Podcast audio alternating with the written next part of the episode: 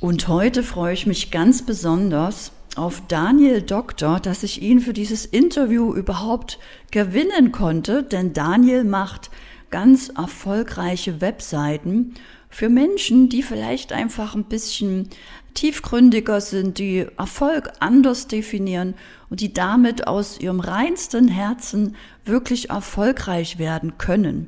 Lieber Daniel, ähm, was würdest du sagen, hat dich denn überhaupt dahin gebracht, diese Dinge mit der Website auf deine Art und Weise vielleicht ein bisschen anders zu machen? Anna, vielen Dank für die Einladung und vielen Dank für die Frage.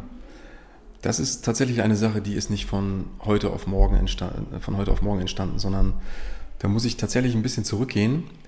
Und ich bin im Grunde in Rostock aufgewachsen, gebürtiger Rostocker und ähm, wie wir alle bringen wir natürlich Prägung mit aus der, aus der Jugend, aus der Kindheit. Und es war zu der Zeit so, dass Rostock-Lichtenhagen passierte. Und ähm, ich war, so wie du, auch eher ein bisschen dunklerer Typ. Ähm, schwarze Locken, dunkle Haut. Und ähm, die Ausländerfeindlichkeit, die bekam ich in meinem Stadtteil massiv zu spüren als, als Kind, als Junge. Ähm, mit Anfeindungen, mit Verfolgung, mit ähm, Gewalt. Und ich war Fußballer und Gott sei Dank relativ flink und konnte meistens entwischen, aber nicht immer. Ähm, das hat mich geprägt. Ne? Das heißt, da gab es viel Verletzung, viel Angst und wenn man in der Stadt unterwegs war, ähm, und das war zu der Zeit leider sehr häufig der Fall, und am Horizont oder an der Straßenbahn jemand einstieg, der dem Nazi-Typus entsprach, dann schnürte sich mir alles zu und ähm, die Signale, ne, so Glatze oder Springerstiefel, des Domosch-Jeans, Bomberjacke. Ich war sofort auf Ab-8-Stellung, habe meine ganze Umgebung gescannt und immer geschaut, dass ich im Zweifelsfall irgendwo gut wegkomme. Ich weiß nicht, ob das jetzt ausschlaggebend war, aber in der Zeit hat es vielleicht angefangen, dass ich andere Menschen sehr bewusst wahrnehme, dass ich äh, die Umgebung immer wahrnehme, dass ich einfach überall bin mit meinen Sinn. Und witzigerweise habe ich mir zu der Zeit nichts anderes gewünscht, als in der Masse unterzutauchen und genauso zu sein wie alle anderen, wie ein Deutscher auszusehen. Hat ein bisschen gebraucht. Ich habe dann Jahre später, man muss aufpassen, was man sich wünscht, meine Haare verloren.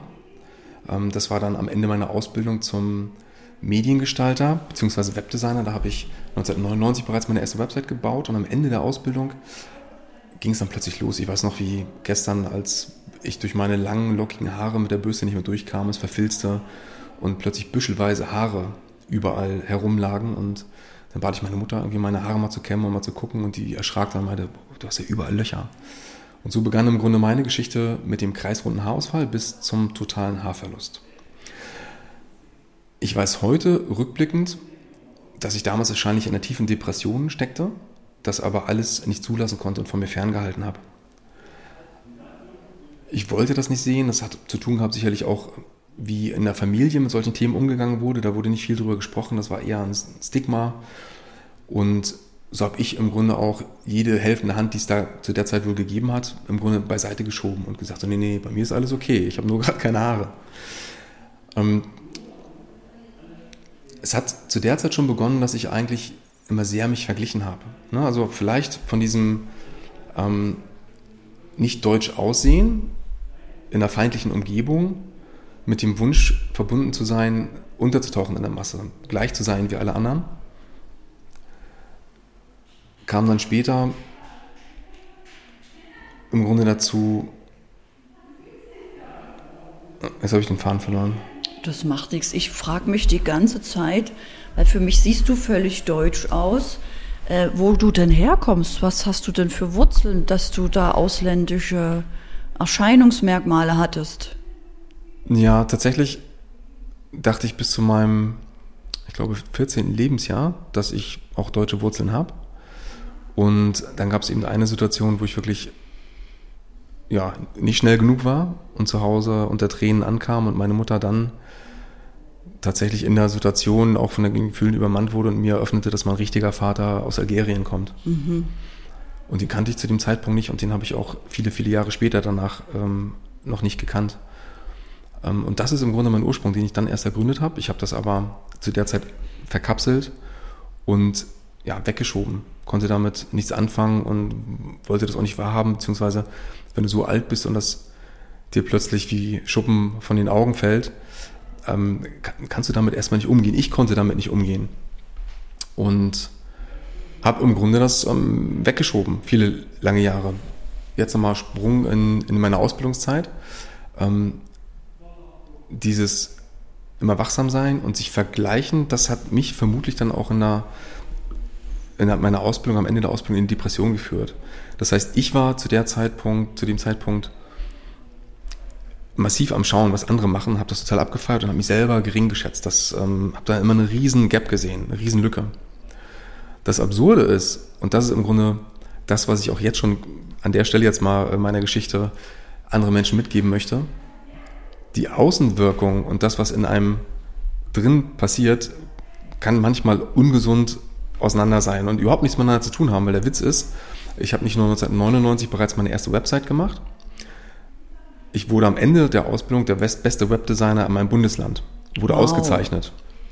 Hab also das muss ich nochmal kurz wiederholen, der beste Designer in deinem Bundesland. In meinem Bundesland. Genau. Wow. Genau. Und das war wann? Das war 2002. Ja, also du beschäftigst dich schon sehr, sehr lange damit.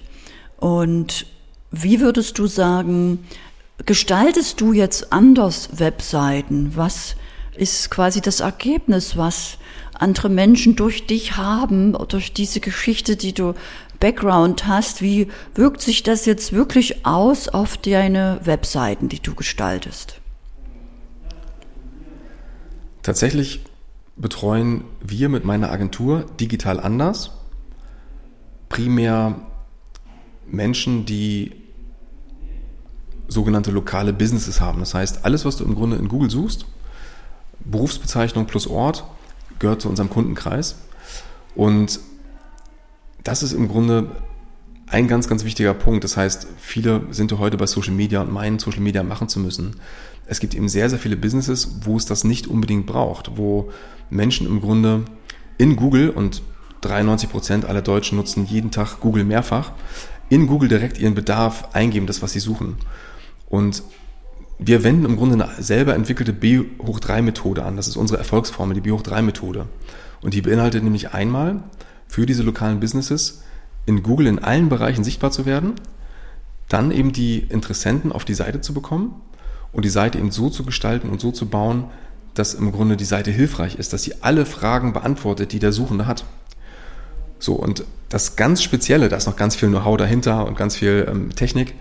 Ähm, das Entscheidende ist aber, und da kommt eben meine Geschichte zum Tragen, mein, mein Gefühl für Menschen und ähm, das Persönliche nach außen zu packen. Das ist der Schlüssel auf jeder Website. Wenn Menschen sich nicht trauen, in ihrem Business auch was Persönliches zu zeigen, dann kann es nicht so erfolgreich werden, als wenn sie wirklich authentisch auch von sich erzählen, von ihrer Geschichte, von ihrem Leben, weil das ist am Ende des Tages immer mit dem Business verknüpft, weil hinter jedem Business steckt am Ende ein Mensch und Geschäfte werden zwischen Menschen gemacht. Und Seitenbesucher wollen in allererster Linie natürlich Informationen, aber am Ende wollen sie Vertrauen. Bevor sie eine Kaufentscheidung treffen, wollen sie jemandem vertrauen. Und das bekommst du nur hin, wenn du deine menschliche Seite zeigst und das auf eine authentische, also echte Art und Weise. Und das ist ein ganz, ganz wichtiger Bestandteil unserer B hoch 3 Erfolgsmethode. Wow, mega. Und würdest du sagen, dass sich da auch was verändert hat in den letzten Jahren?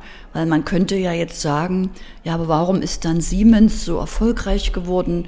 Niemand kennt den Herrn Siemens oder weiß, ob es da noch Brüder oder Schwestern gibt. Ähm, was macht da jetzt den Unterschied, dass man heute mehr wirklich auf dieses Persönliche geht? Naja, da muss man ein wenig unterscheiden, wie groß ist ein Business. Ne? Also wenn du von Siemens sprichst, sind wir natürlich in der Konzernwelt. Da reden wir von Millionen Budgets, von unzähligen Werbeagenturen, die da gegeneinander pitchen und am Ende auch mit Multimillionen Budgets ausgestattet werden, um das Ganze zu bewerben, was dann den Pitch gewonnen hat. Meine Kunden sind eher kleine Firmen, Selbstständige oder Menschen, die auf dem Weg sind, Unternehmen aufzubauen bis, bis hin zum äh, kleinen Mittelstand. Und da ist es viel leichter, da ist man im Grunde als Geschäftsführer, als Geschäftsführerin eben selber noch aktiv im Business und ist Teil des Unternehmens. Und das ist für mich im Grunde ein Riesenunterschied zu Konzernen. Die bauen Produkte und geben dem ein menschliches Gesicht. die bedienen sich im Grunde der gleichen psychologischen Prinzipien oder der ähm, psychologischen Wirkweisen im Marketing. Es ist aber, ich sag mal, menschlich gemacht. Es ist aber nicht so authentisch, als wenn du selber dein eigenes Business führst und selber als Person dich zeigst und dich traust. Und aufgrund meiner eigenen Erfahrung, eigenen Lebensgeschichte, weiß ich, dass es eben nicht schwer ist, aus der Deckung zu kommen und habe da selber im Grunde meine Themen mit. Also ich bin heute auch noch zurückhaltend, mich selber zu zeigen. Aber weil ich im Grunde weiß, wie meine Kunden sich fühlen, gelingt es mir in allen Fällen, meine Kunden so weit zu bekommen, dass sie sich wohlfühlen vor der Kamera, dass sie sich wohlfühlen mit persönlichen Texten auf der Website. Und der Erfolg, der dann passiert, ist nicht nur messbar, es ist wirklich magisch. Wow, das ist wirklich sehr, sehr wertvoll und das nimmt dir auch jeder total ab, alleine durch deine Geschichte, wie du da in Rostock aufgewachsen bist, ne, was du erzählt hast, wie du damit umgegangen bist, auch schon als Junge oder Jugendlicher. Und da wird jeder sich bei dir wohlfühlen und sich auch öffnen, sich trauen, vielleicht auch Schwächen zu zeigen oder das auf der Webseite irgendwie zu vermitteln. Hast du da vielleicht auch für die Zuhörer einen Tipp, wer vielleicht jetzt schon eine Webseite hat oder sich überlegt, die umzubauen oder sich eine neue vielleicht aufzubauen, auf was man da achten könnte, dass man eben auch so authentisch rüberkommt? Der Tipp, den ich geben kann, ist im Grunde, die Webseite als lebendes System zu sehen, als, als lebendes organisches Wesen. Das ist nie fertig und es ist okay, ähm, sie immer an allen Stellen weiterzuentwickeln. Vor allem darf man auch wissen, dass nicht alle Menschen über die Startseite heutzutage reinkommen, sondern dass die Einstiegsseite oder der Einstiegspunkt jede, die beliebige Unterseite sein kann. Deswegen wäre mein Nummer eins Tipp, achte darauf, dass der erste Bereich einer Seite, den man sieht, bevor man scrollt, egal auf welcher Unterseite, dass der immer für sich alleine steht, dass der Mensch sofort orientiert ist, wo bin ich hier, was gibt es hier, was, was kann ich hier bekommen, was ist hier der Vorteil für mich das sollte alles auf jeder Unterseite im obersten Bereich sein. Und wenn das Business mit dir persönlich verknüpft ist, sorg dafür, dass du auftauchst, dass du eine Rolle spielst, dass du deiner Seite ein Gesicht gibst. In Foto, im Text und idealerweise auch in Videos. Ja, sehr, sehr wertvoll, dieser Tipp, sich da nicht zu verstecken. Und hast du vielleicht auch aus deiner Erfahrung mit deinen Hunderten von Klienten auch einen Tipp, was man machen kann, falls man sich einfach nicht traut oder weil man das nicht kennt, weil eine Website eben eigentlich nur irgendein Tool ist, was doch eigentlich nichts mit mir zu tun hat. Hast du da noch irgendeinen Tipp, wie die Menschen da mehr auch in das Persönliche gehen auf ihrer Website? Ich finde es vor allem wichtig zu wissen, dass die Website eigentlich das Nummer eins Marketinginstrument für jeden Selbstständigen und für jedes Unternehmen sein sollte. Und alles, was man sonst noch drumherum macht, ob jetzt persönlich, privat, Empfehlungen, Social, whatever, sollte immer wieder zur Website führen. Es sollte die eigene Zentrale sein, weil da kannst du eben alles kontrollieren. Da hast du die, äh, im Grunde die Verfügungsgewalt über die Daten, über die Inhalte, über die Adressen, die du auch sammelst. Ähm, ich habe unzählige Fälle erlebt, wo Social Channels dicht gemacht wurden, also wo, wo, Kanäle geschlossen wurden, wo man kämpfen musste und kaum Kontakt bekam, um es wieder zu öffnen, oder Kampagnen wurden geschlossen. Das passierte auf deiner Website nicht. Ähm, aber was war deine Frage gerade nochmal, Anna? Na, deine Website ist ja sozusagen das Zentrum für dein Business. Absolut. Ne? Und du tust quasi dafür sorgen, dass die Menschen sich nicht verlieren in allen möglichen Links, die sie vielleicht haben, oder dass ein Social-Media-Kanal, wenn er aus Versehen gelöscht wird oder Instagram dich sperrt, dass du dann über deine Website wirklich alles in der Hand hast und manche Menschen, die wollen ja sich nicht so persönlich zeigen. Hast du da vielleicht noch einen Tipp, wie man es mehr schafft, das durch diese Ängste vielleicht zu gehen und mutig ist, auch auf seiner Website als Persönlichkeit, als Unternehmerpersönlichkeit wirklich zu strahlen? Mhm. Nach meiner Zeit der Ausbildung habe ich lange Jahre fürs Fernsehen gearbeitet. Das heißt, ich ähm, habe Erfahrung als Kameramann, auch als Filmemacher fürs Fernsehen, für Firmen, ähm, Firmen auch. Und ich weiß daher im Grunde sehr gut, wie sich Menschen hinter der Kamera fühlen, beziehungsweise habe vor allem davor, wie Menschen sich vor der Kamera fühlen und habe im Grunde über die Jahre Erfahrung darin gesammelt, die Menschen locker zu bekommen vor der Kamera. Ähm, jetzt an diesem Mikro, an dem du mich hier gerade erlebst, ist es für mich auch wieder ein Perspektivenwechsel. Ne? Das heißt, für mich ist das auch ein Thema der Weiterentwicklung, des, des Ausprobierens, des Zulassens und des, des Vertrauenhabens. Ähm, ist einfach zu machen, einfach zu probieren und auch zu schauen, was hält mich jetzt eigentlich gerade zurück? mag ich vielleicht irgendwie meinen Bauch gerade nicht, ja? Ähm, ja gut, ähm, der ist jetzt aber da. Kannst du später vielleicht anfangen mit Sport? Oder ähm, mag ich dies nicht, mag ich das nicht? Aber das sind meistens halt nur Ausreden und häufig sind die Ängste vorher viel, viel größer, als sie, als sie sein müssten. Also häufig ist das Beste einfach da durchzugehen, es auszuprobieren und sich das Ergebnis hinterher anzuschauen und zu sagen so, hey, war doch eigentlich nicht so schlimm. Und eigentlich, ähm, wenn man mal andere fragt, hat das seine Wirkung und, und ey, das bin ich. Und ich kann da wirklich zu mir stehen und mich zeigen. Ja, genau so. Und das zeigt mal wieder, wie wichtig es ist, einfach zu sich zu stehen, egal ob irgendwo auf der Bühne oder auf seiner Website. Und da danke ich dir wirklich für deine Zeit, lieber Daniel. Wo findet man dich denn, falls man noch mehr jetzt über dich erfahren möchte? Also man findet mich primär über meine Website www.digitalanders.de in einem Wort oder auf LinkedIn, da findet man mich auch als Daniel Doktor. Beziehungsweise auf Instagram, da fange ich jetzt gerade erst ganz zart an, da findet man mich als der Sichtbarkeitsdoktor. Wow. Wir verlinken alles in den Shownotes, da findet ihr alles, könnt euch mit Daniel vernetzen. Und falls ihr auch noch mehr solche tollen Interviews wie mit Experten wie den Daniel hören wollt Verbindet euch gerne mit der Facebook-Gruppe Erfolgstypen, dem Telegram-Kanal Erfolgstypen.